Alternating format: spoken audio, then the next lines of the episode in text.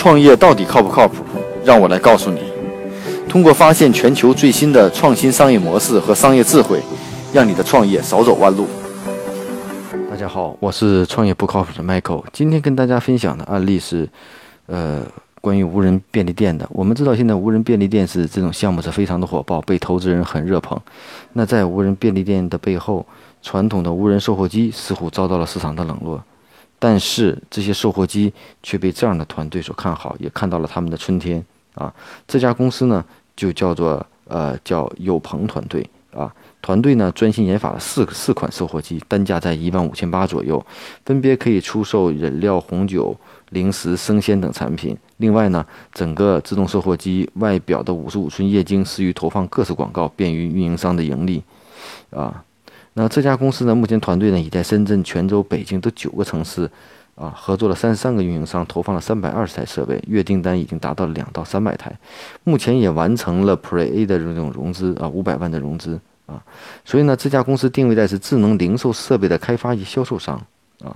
所以说呢，从这个点来看，随着无人便利店这个。的这种退后的发展，包括这种友宝公司的这种大批的融资或被新华都的收购，我们会发现，在整个行业的背后，做这种无人售货、自动售货机也变成了时下的一种。啊，一个新的一个呃一个商业模式，包括迷你 KTV 啊，自动娃娃机。那这种自动贩卖，其实在日本将近有三百多万台的这种自动贩卖机，那在中国现在不到三十万台，可见缺口的市场是非常大的。包括之前我们去到富士康也看过，富士康目前也有这样的生产技术，目前已在全国部署了六千四百多台，仅在富士康的园区之内。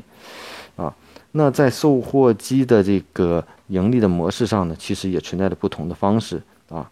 啊，一种呢就是我以我的运营方式为主，然后呢是我是相当于在各个地方开运，我是一个运营商，或通过第三方来铺货，我通过这种货物的上架、售卖的返利以及大屏的广告来获取一定的利润啊。另外呢，也是通过将这种自动售货机贩卖给第三方的一些运营商。啊，所以这种商业模式看起来，其实来说，在很多年前就已经存在了。至少我们在线下的一些医院，还有一些商场，经常看到卖可口可乐、卖各种机器的友宝的自动售货机。但是，随着移动互联网支付技术的发展，我们现在不需要银行卡，可能需要微信、支付宝扫一扫就可以付款，已经成为了这么大的便捷，完全改变了，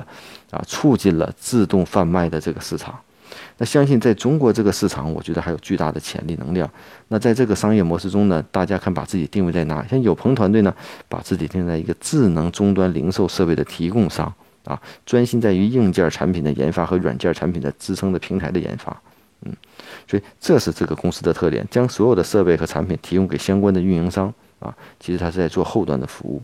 那当然了，这个这样的模式到底有没有相关的技术门槛呢？啊，从目前来看，相关的这种嗯门槛，自动贩卖机往往在于你售卖的东西，比如说生鲜、红酒，各种不同的可能对自动贩卖机内部的硬件的装备和要求有一定的要求啊。其他上从目前的技术来看，并没有特别大的这个呃技术难点和能力，那完全在于你运营和推广的销售方式，也许是自运营，也许是售卖，也许是出售都可以，但是这些点和方向取决于你的推广和运营的方式。